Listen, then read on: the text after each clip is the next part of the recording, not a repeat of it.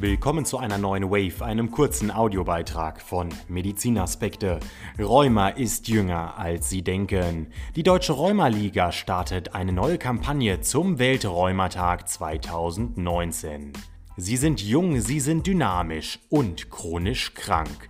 Britta, sie selbst ist 23 und Christian, er ist 43, haben Rheuma. Und sie haben sich entschlossen, die Protagonisten der Aufklärungskampagne Rheuma ist jünger als du denkst zu sein, die die Deutsche Rheumaliga am Weltrheumatag 2019 startet.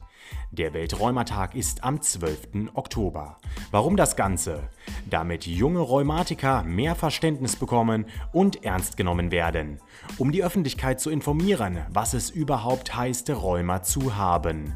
Weil sie möchten, dass Rheuma nicht mehr nur als alte Leute Krankheit wahrgenommen, nicht nur mit Arthrose assoziiert wird damit Rheuma frühzeitig erkannt wird, notwendige medizinische Maßnahmen schnellstmöglich eingeleitet werden, denn umso besser stehen die Chancen, einen Stillstand der Krankheit zu erreichen. Rheuma-Betroffene bloggen auf Instagram über ihren Alltag. Die Deutsche Rheuma-Liga möchte mit der Kampagne gegen Vorurteile angehen. Sie möchte auch auf gesellschaftlicher wie auch auf politischer und medizinischer Ebene wachrütteln.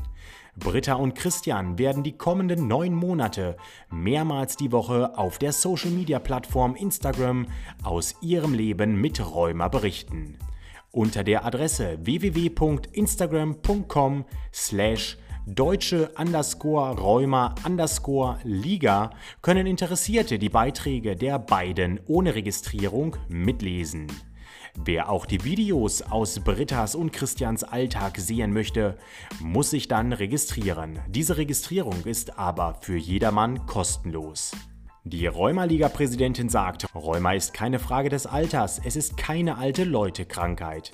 Darauf immer wieder hinzuweisen, aktuell mit der Kampagne Rheuma ist jünger als du denkst, ist mir ein besonderes Anliegen. Dies sagt Rotraut Schmalegrede im Interview. Es muss ein Wandel in der öffentlichen Wahrnehmung von Menschen mit Rheuma stattfinden. Sie dürfen nicht diskriminiert werden, denn diese Diskriminierung erschwert besonders jungen Menschen die eigene Identifikation mit der chronischen Erkrankung. Wir haben bei unseren Projekten und Maßnahmen sehr differenziert die Bedürfnisse der Betroffenen der verschiedenen Alltagsgruppen im Blick. So Rotraut Schmalegrede, die Präsidentin der Deutschen Rheuma-Liga im Interview weiter. Die Deutsche Rheumaliga hat ein breites Angebot für junge Rheumatiker.